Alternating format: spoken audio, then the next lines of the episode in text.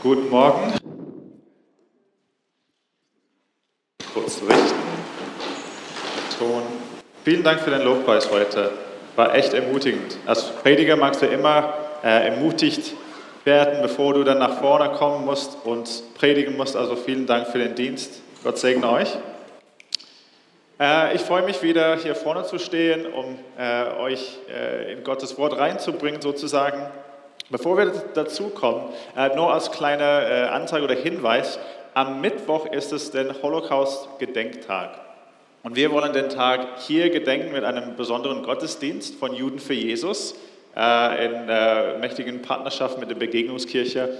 Also es wäre super, euch hier mal zu sehen am Mittwoch, Mittwochabend um 19.30 Uhr oder auch online auf unserem YouTube-Kanal. Da wird es live übertragen. Also ich hoffe, dass ihr kommen könnt, dass es funktioniert und wir können den Tag zusammen gedenken.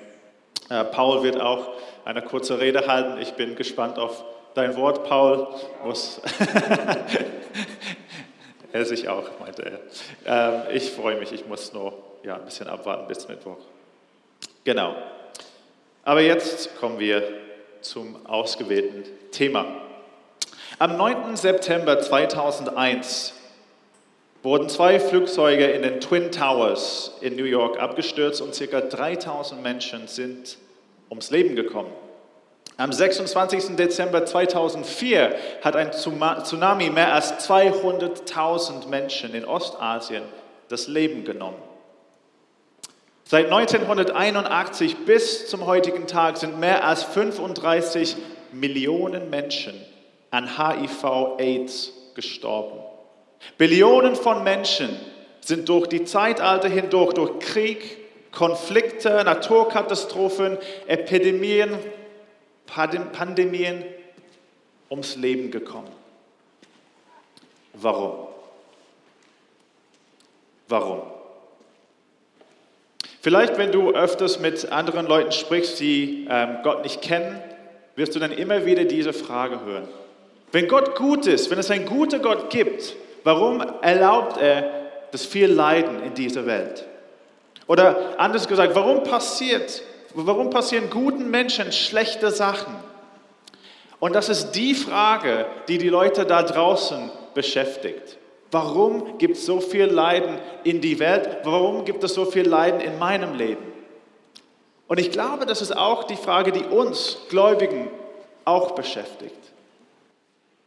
Das ist die Frage, die wir dann vielleicht nur privat stellen wollen, nicht vor anderen, weil wir ja eine gute Ausstrahlung geben wollen. Ja, wir glauben, wir sind voller Zuversicht auf Gott, auch in Zeiten der Pandemie oder äh, Zeiten von persönlicher Katastrophen in unserem Leben. Aber vielleicht da in den tiefsten Nacht der Seele, dann stellen wir die gleiche Frage, Gott, warum erlaubst du das in meinem Leben, in die Welt? Glücklicherweise gibt es einen Mann in der Bibel, die uns dabei helfen kann, solche Fragen zu beantworten. Und er heißt Hiob. Hiob hat sehr viel gelitten, wie wir sehen werden, aber durch die Hiob-Geschichte wollen wir versuchen, Antworten auf diese Fragen zu finden. Aber zuerst zu der Geschichte. Hiob war ein untadeliger und rechtschaffener Mensch. Er war der perfekte Mann. Wir finden später heraus, er hat gesündigt. Er hat äh, Opfer gebracht, das lernen wir. Natürlich hatte äh, hier oder da einige Sachen falsch gemacht, aber Gott betrachtet ihn als untadelig. Das ist schon eine starke Bezeichnung, untadelig zu sein. Er war sehr reich, hat sehr viel äh, Besitz, eine große Familie, wie ich versucht habe hier einzublenden auf dem Bildschirm. Und alles war im grünen Bereich. Und dann eines Tages kommt Satan zu Gott und Gott sagt zum Satan, hey Satan, hast du gesehen, mein Knecht Hiob, er liebt mich, hat nichts äh, Schlimmes gemacht in seinem Leben und Satan sagt, ach, er tut das einfach, weil du ihm alles schenkst, was er will. Du hast ihm Reichtum gegeben, eine große Familie, was, was mehr soll er wollen? Als Mensch. Aber wenn du das alles wegnimmst, dann wird er dir verfluchen vor deinem Angesicht. Eine starke, starke Aussage. Und was noch stärker dazu ist, ist Gott sagt, okay, Satan, du darfst alles ihm antun, was du möchtest, nur bring ihn nicht um. Und der Satan geht raus und nimmt alles weg vom Hiob. Er, er, mag das übrigens in ganz natürlichen Arten und Weisen. Also Hiob hat das nie äh, äh, äh erraten können, dass er sozusagen mitten in einer äh, kos kosmologischen Wette steht. Diebe kommen und berauben ihm. Äh, eine Naturkatastrophe sorgt dafür, dass seine Familie, dass seine Kinder sterben. Das sieht alles ganz natürlich aus. Und alles, was ihm übrig ist, ist seine Frau. Alles verloren. Und dann kommt Satan wieder zu Gott. Und Gott sagt, siehst du, du hast alles von ihm weggenommen, aber er hat mir nicht verflucht. Und Satan hat immer eine Antwort. Vielleicht, vielleicht weißt du das auch, wenn er zu dir redet. Du kannst mit ihm diskutieren, das funktioniert nicht. Er hat immer eine Antwort. Er ist ein Anwalt letztendlich. Und er kommt zurück und sagt, ja, aber wenn ich seinen Körper angreifen darf, dann wird er dir verfluchen. Wir wissen, was als nächstes passiert. Er kriegt eine furchtbare Krankheit, der arme Hiob. Und letztendlich sitzt er da in Staub und Asche und hat gar nichts mehr und leidet extrem. Zu all dem allem hinzu kommt seine Frau zu ihm und sagt, du sollst Gott verfluchen und einfach sterben. Was ist los mit dir? Du hast alles verloren. Und er sagt, nein, nein, ich kann das nicht tun. Ich kann das nicht tun. Dann kommen drei Freunde zu ihm. Es ist gut, ne, wenn man leidet, Freunde zu haben, Leute dabei zu sein, auch wenn die Frau, also die Frau hat sehr viel mitgelitten da in diese, äh, diese Geschichte von Hiob. Das vergessen wir normalerweise. Wir denken nur an Hiob, aber seine Frau hat alles äh, gleichzeitig verloren. Ne? Natürlich leidet äh, sie sehr viel. Dann kommen die Freunde dazu. Und man denkt, ach, die drei Freunde, genau das ist das, was er braucht. Und sie kommen, sie sagen, gehen wir hin, um ihn zu trösten. Aber das tun sie nicht, die drei Freunde. Sie kommen dazu und sie klagen ihn an. Sie sagen, du hast, äh, sie sagen ihm, du hast gesündigt und du sollst am besten Buße tun, bevor du dein Leben verlierst. Ich meine, hallo, der arme Kerl, das ist genau das, was er nicht braucht. Also manchmal verwendet der Teufel äh, Leute, die uns helfen sollen, wie ein Ehepartner oder Freunde, um uns noch weiter in Leiden zu bringen. Die Freunde kommen mit Theologie, mit Thesen, mit Philosophie, mit Psychologie und alles stimmt nicht bei ihnen. Sie denken, sie haben es richtig, aber sie liegen falsch. Und die Thesen, die sie haben, und auch dazu ein, paar Thesen von Hiob, sind genau die gleichen Thesen, die Leute heutzutage haben und die wir auch in unserem Herzen haben. Und ich möchte heute Morgen drei von diesen Thesen anschauen. Und die sprechen vor allem zu unserem Kopf. Und wir können vielleicht eine Antwort finden auf die Frage, die ich am Anfang gestellt habe. Also die erste These lautet, Gutes passiert guten Menschen, Schlechtes passiert schlechten Menschen.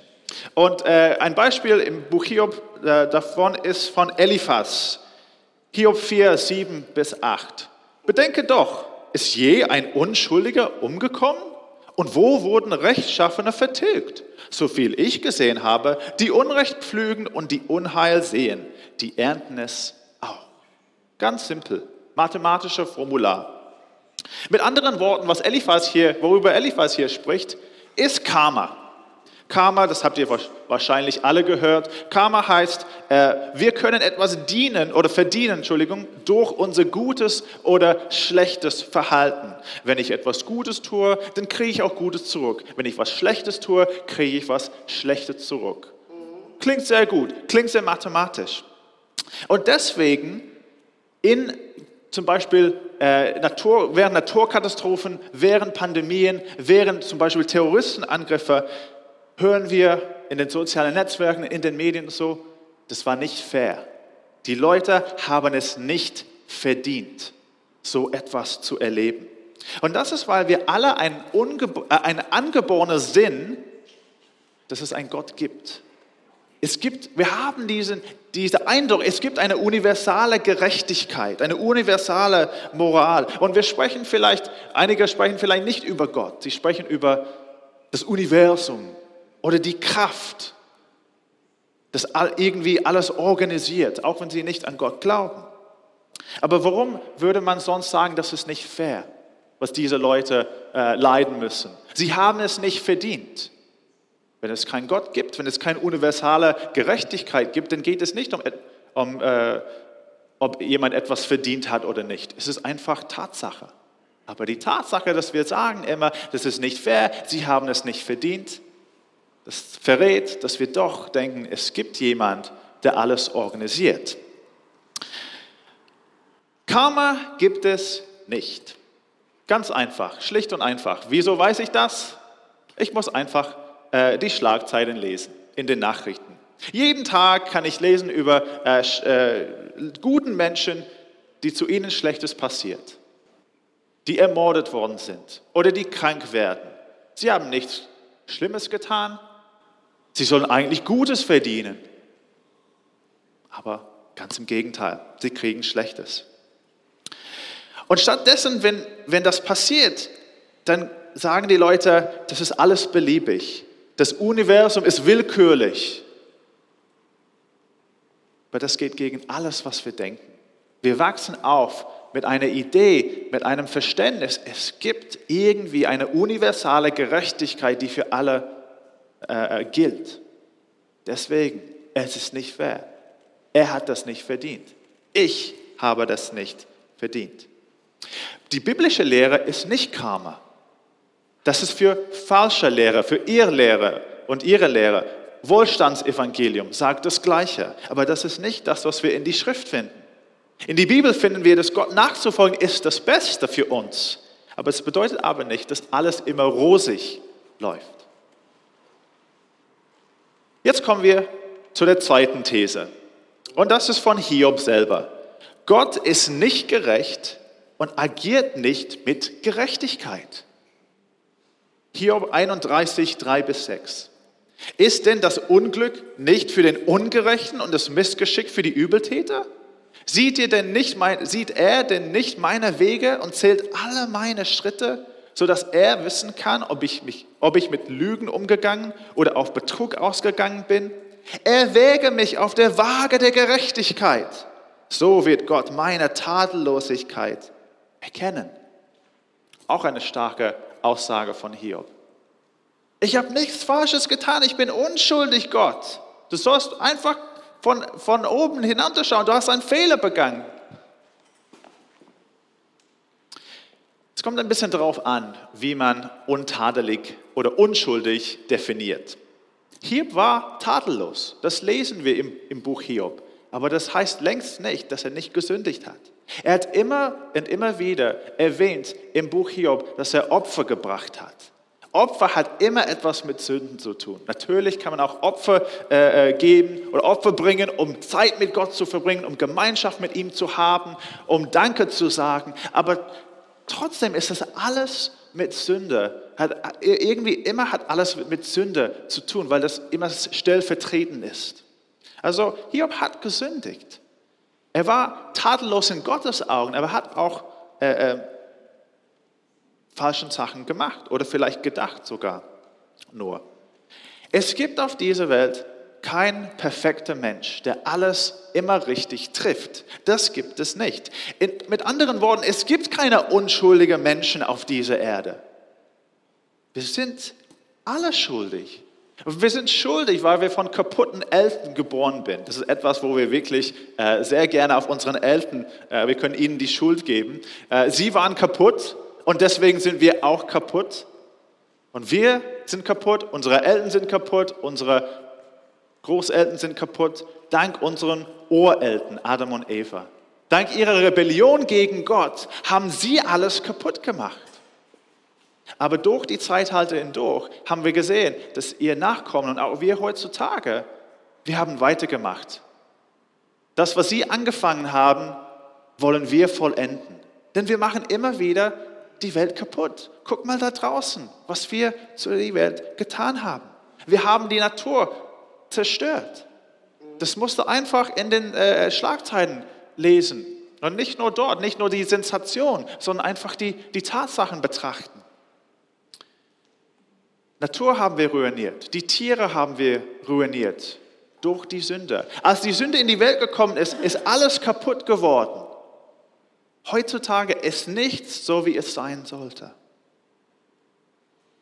Aber dann stellen wir, oder dann, dann kommen wir mit einer Antwort zurück. Wenn jemand uns sagt, alle sind unschuldig, alle sind schuldig, dann kommen wir zurück und sagen, aber wir sind doch nicht so schlimm, dass wir das verdient haben, oder?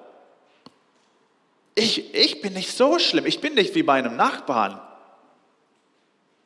Der stiehlt ab und zu, das weiß ich, ich tue das nicht. Ja, vielleicht bin ich nicht perfekt, aber ich bin nicht so schlecht wie er oder wie sie.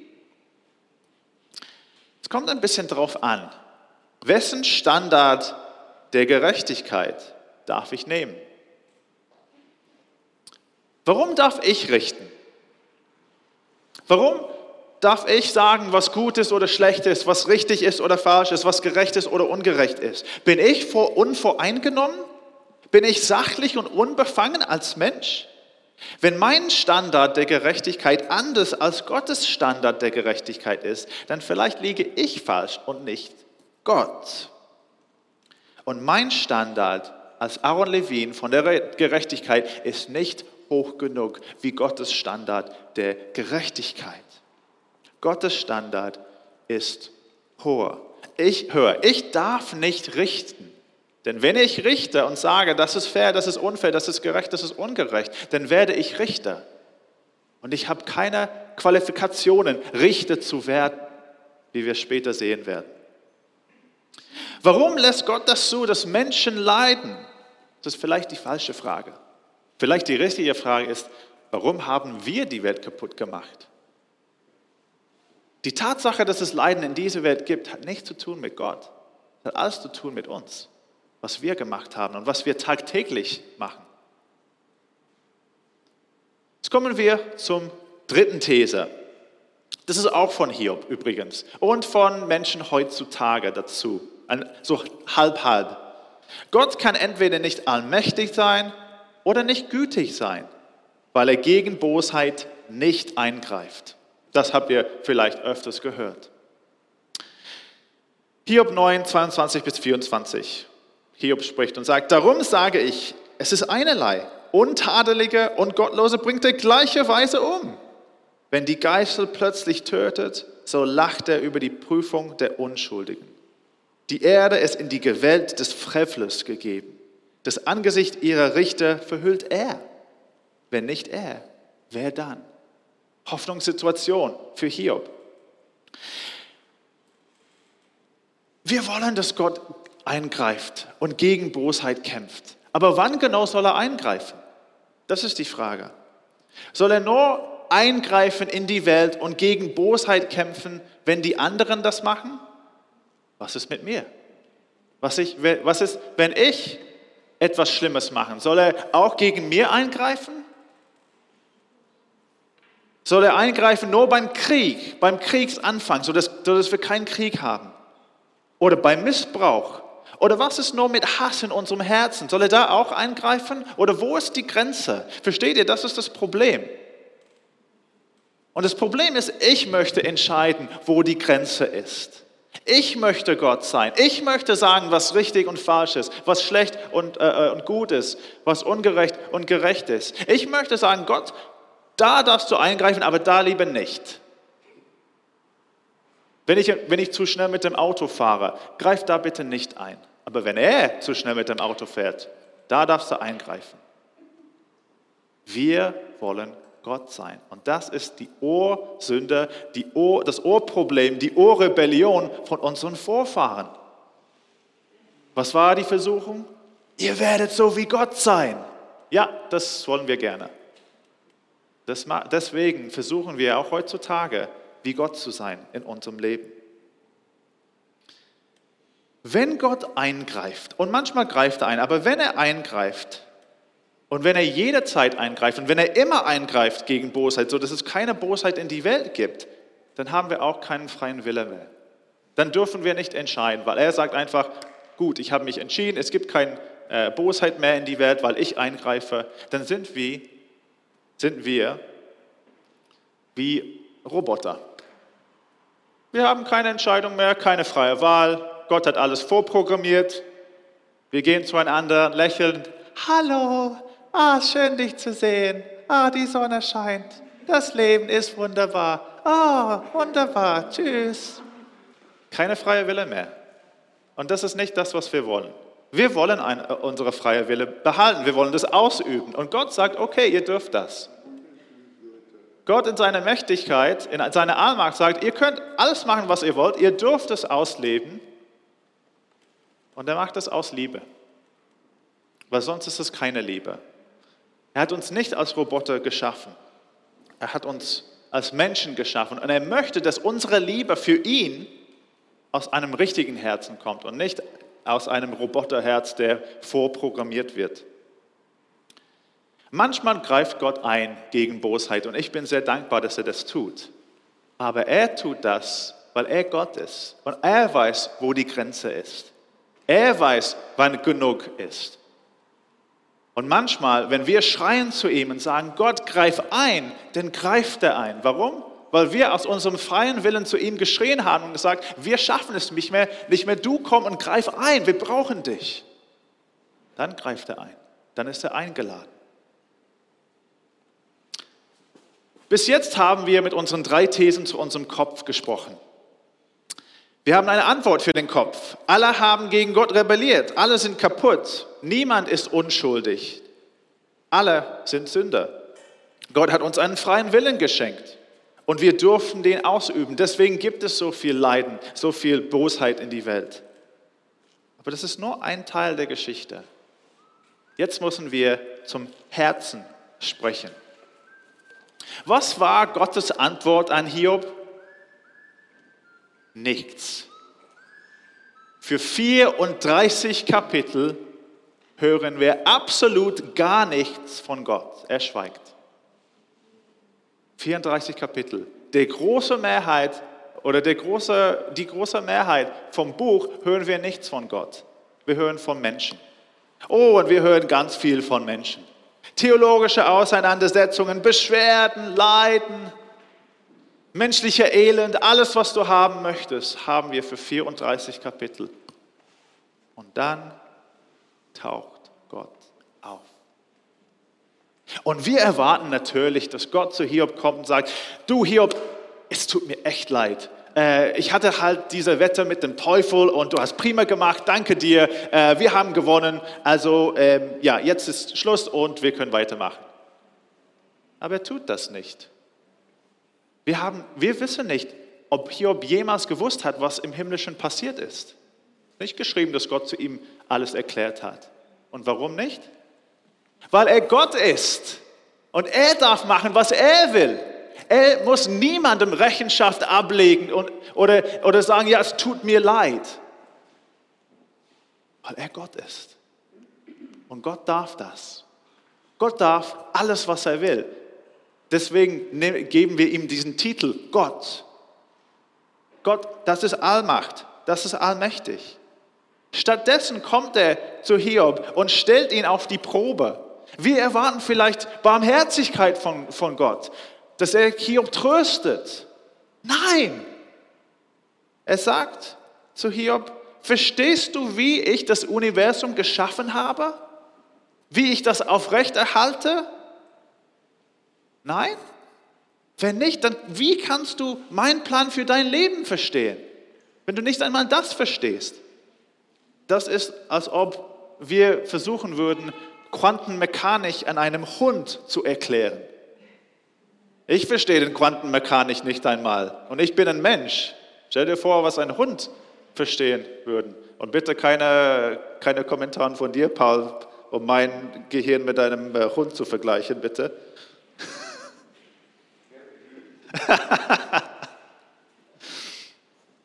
Hiob fragt für 34 Kapitel, warum ich? Warum ich? Und Gott kommt und sagt, du verstehst es nicht. Du hast keine Ahnung, wovon du redest. Vertraue mir. Vertraue mir. Boah, und wir denken, Gott, warum bist du so hart zu dem armen Hiob? Und sicherlich wird Hiob jetzt sich beschweren und sagen, Gott, warum hast du gar keine Barmherzigkeit für mich?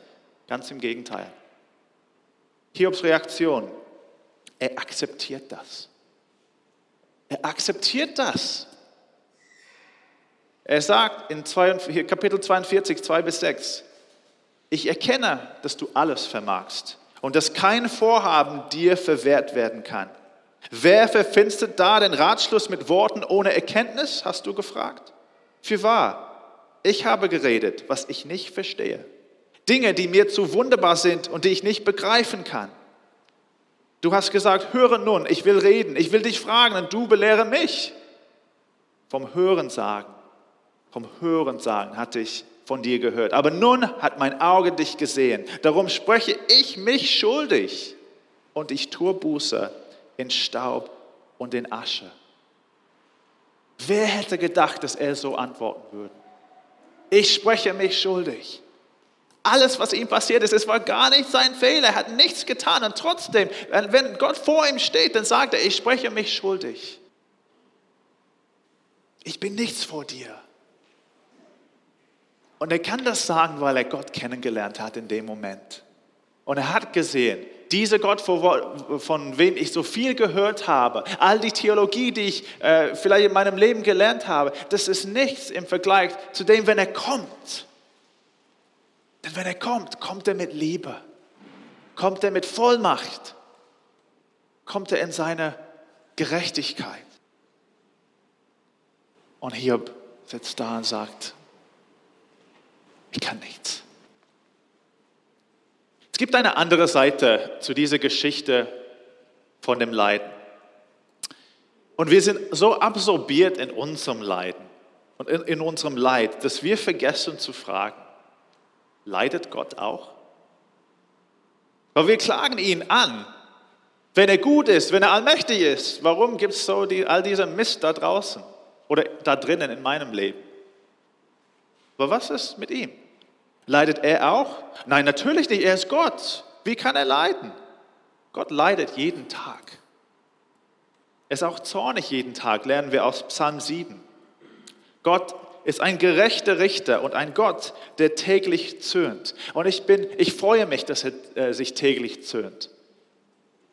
Und er ist zornig über all dem, was in dieser Welt geschieht. All dem, was in meinem Herzen geschieht. Und er muss, stellt, euch, stellt ihr euch das vor, ich weiß nicht, ob ihr das jemals gedacht habt, er muss jeden Tag, jede Gedanke zuhören, jede Tat ansehen, jedes Wort hören, die gegen seine Gerechtigkeit, die gegen seinem Gesetz ist. Wer würde das hier aushalten? Ich halte mich selber nicht mal aus und meine Sünde, geschweige denn von all euren Sünden, all eure Gedanken, und Gott hört das zu jeden Tag und leidet und leidet und leidet und ist zornig und greift nicht ein. Noch nicht oder nicht immer. Wir leiden wegen uns in dieser Welt, aber Gott leidet auch wegen uns. Und er hat ein für alle Mal für uns und wegen uns gelitten. Auf dem Kreuz. Und auf dem Kreuz hat er all den Dreck in unserem Leben auf sich genommen er musste das nicht. Er hätte uns ausrotten können. Aber er liebt uns. Er hat seine Perfektion hinterlassen und in diese Welt gekommen, um als Mensch zu leiden für uns. Niemand kann sagen, Gott, du verstehst, dich mich, du verstehst mich nicht. Du sitzt da oben wie ein Diktator und ich muss da leiden. Nein, nicht unser Gott. Er leidet mit als Mensch auf dem Kreuz, aber er hat auch als Gott gelitten. Alle Sünder Welt, von der ganzen Welt hat er auf sich genommen. Und das ist die Geschichte, die wir wissen. Wir haben das immer wieder gehört. Ja, ja, das Evangelium. Aber das ist das Zentrum. Und wir brauchen es immer wieder zu hören, weil wir vergessen. Wir vergessen, dass er das für uns getan hat. Dass er so gelitten für uns hat. Und warum? Es gibt eine einzige Erklärung. Sonst fällt mir nichts ein. Nur die Liebe. Er hat uns aus Liebe geschaffen. Er brauchte uns nicht. Er musste uns nicht kreieren oder, oder schaffen. In die Dreieinigkeit gab es schon Gemeinschaft. Es gab eine perfekte Gemeinschaft. Aber aus Liebe hat er dich kreiert, uns als Menschheit kreiert. Er hat auch aus Liebe uns einen freien Wille gegeben. Er hätte uns als, auch als Roboter schaffen können, als Sklaven, seine, seine Diener, die nicht denken konnten für sich selber. Aber aus Liebe hat er uns eine Wahl übernommen. Er litt und starb aus Liebe für uns, weil er möchte in Beziehung mit uns sein. Und es gab einen einzigen Weg, um uns zu erretten von unserem Mist. Nur Liebe. Aus der Hiobsgeschichte und anderswo in die Bibel lernen wir, keiner ist gerecht, außer Gott. Sein Standard ist höher. Wir haben die Welt kaputt gemacht, nicht er. Gott greift nicht immer ein, weil er uns einen freien Willen gegeben hat und ein höherer Verstand hat. Er bittet uns, ihm zu vertrauen, weil er besser weiß und weil er auch mit uns mitleidet. Ultimativ am Kreuz. Wir leiden auf dieser Erde wegen anderen, wegen Nachbarn, Freunden, Familie, auch wegen uns. Vielleicht manchmal wegen der Natur. Aber das kleine Leiden hier ist nicht im Vergleich zu einem Leiden weg von Gottes Gegenwart. Dieses Leiden ist temporär. Gott hat für uns gelitten, so dass eines Tages wir bei ihm sein können, ohne Leid, ohne Schmerz. Und das ist sein Versprechen an uns. Und das heißt es für uns, wir können ihm vertrauen, weil er am besten weiß. Und wieso weiß ich, dass er am besten weiß? Weil er alles geschaffen hat. Und es war gut, es war perfekt. Ich wünsche mir, ich hätte das gesehen damals. Dann haben wir das ruiniert. Wir haben eine Botschaft für andere. Es gibt eine Möglichkeit, in die Zukunft ohne Leiden zu leben. Aber es gibt nur eine einzige Möglichkeit. Wollen wir das weitergeben? Das Leiden ist temporär. Corona ist temporär. Das, was als nächstes nach Corona kommt, das ist auch temporär, was auch immer das sein wird. Gott gibt uns die Kraft, zusammen mit ihm durch alles durchzugehen. Wir müssen nur aushalten und ausharren. Und wir können das nur mit seiner Kraft, mit der Gedanken, dass er uns so total liebt. Und ich möchte abschließen mit einem Wort aus dem, Korinther, aus dem zweiten Korintherbrief. Denn unsere Bedrängnis, die schnell vorübergehend und leicht ist, verschafft, verschafft uns eine ewige und über alle Maßen gewichtige Herrlichkeit da wir nicht auf das Sichtbare sehen, sondern auf das Unsichtbare. Denn was sichtbar ist, das, das ist zeitlich. Was aber unsichtbar ist, das ist ewig. Lass uns beten.